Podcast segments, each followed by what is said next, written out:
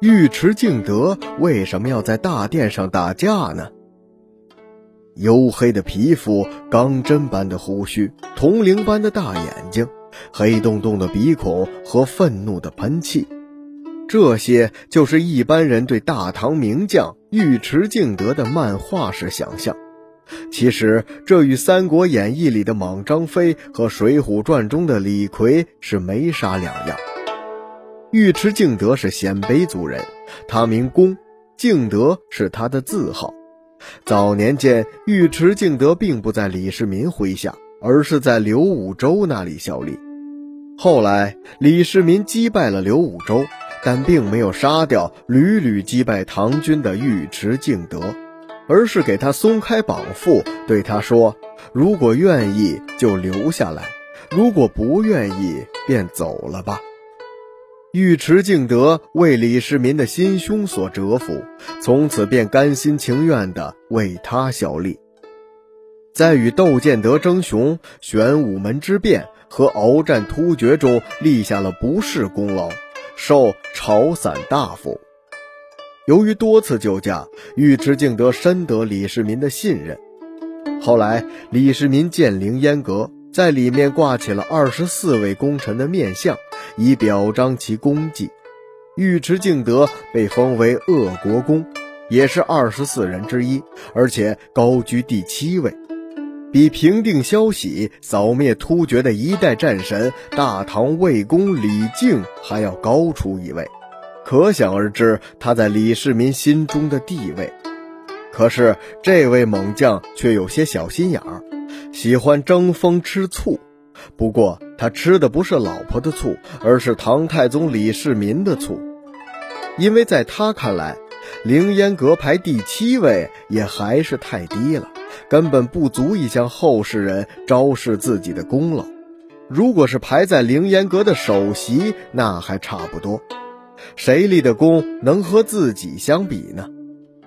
所以他常常在上朝的时候，当着太宗和满朝文武的面，指责他看不顺眼的人和事，还总是跟当朝宰相、国舅、凌烟阁首功之臣长孙无忌过不去，就差把“老子天下第二”的字儿刻在脸上了。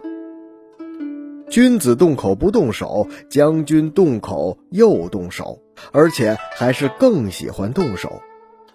有一次。太宗在宫中宴请群臣，尉迟敬德也在受邀之列。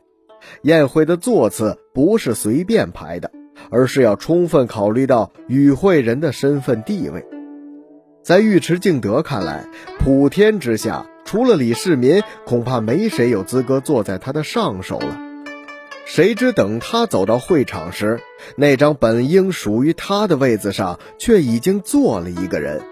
他顿时怒不可遏，冲了上去，大声地对他说：“尔何公坐我上？”原来此人正是仁成王李道宗。李道宗是皇室宗亲，但他不是一般的宗亲，他的父亲是高祖李渊的堂兄弟，而且道宗之荣也并非仅仅是因为血统。更重要的是，自李渊父子太原起兵以来，道宗一律上屡屡献计建功，他坐在首位，可以说是实至名归。不过，尉迟敬德却根本不管对方是谁，他的汗劲儿涌上头，于是一拳就击在了李道宗的脸上，李道宗顿时是鼻血横流。这可不是市井小民打架斗殴，而是一代功臣拳打了另外一个功勋赫赫的皇亲。宴会并没有因此鸡飞蛋打，而是陷入了一种难堪的沉默。李世民暗怒，当即撤了宴席，铁青着脸把尉迟敬德单独留下，对他说道：“汉高祖时候的功臣鲜有善终的，此前我读史书时总是难于明了。”今天看到你的所言所行，才终于知道，韩信、彭越之辈自有其取死之道。你回家好好反省一下吧，否则将来后悔。我纵然想要保全你，恐怕也有心无力了。一番话说的尉迟敬德冷汗直冒，立刻清醒了一大半。后来，尉迟敬德果然知道进退了，甚至到了晚年，在家闭门享受，谢宾客不与通，过着神仙一般的日子，一直活到了七十四岁。这样的高寿，对于他这样上战场的老将来说，实属难得，即使放在贞观群臣里，也是数一数二的长寿老人了。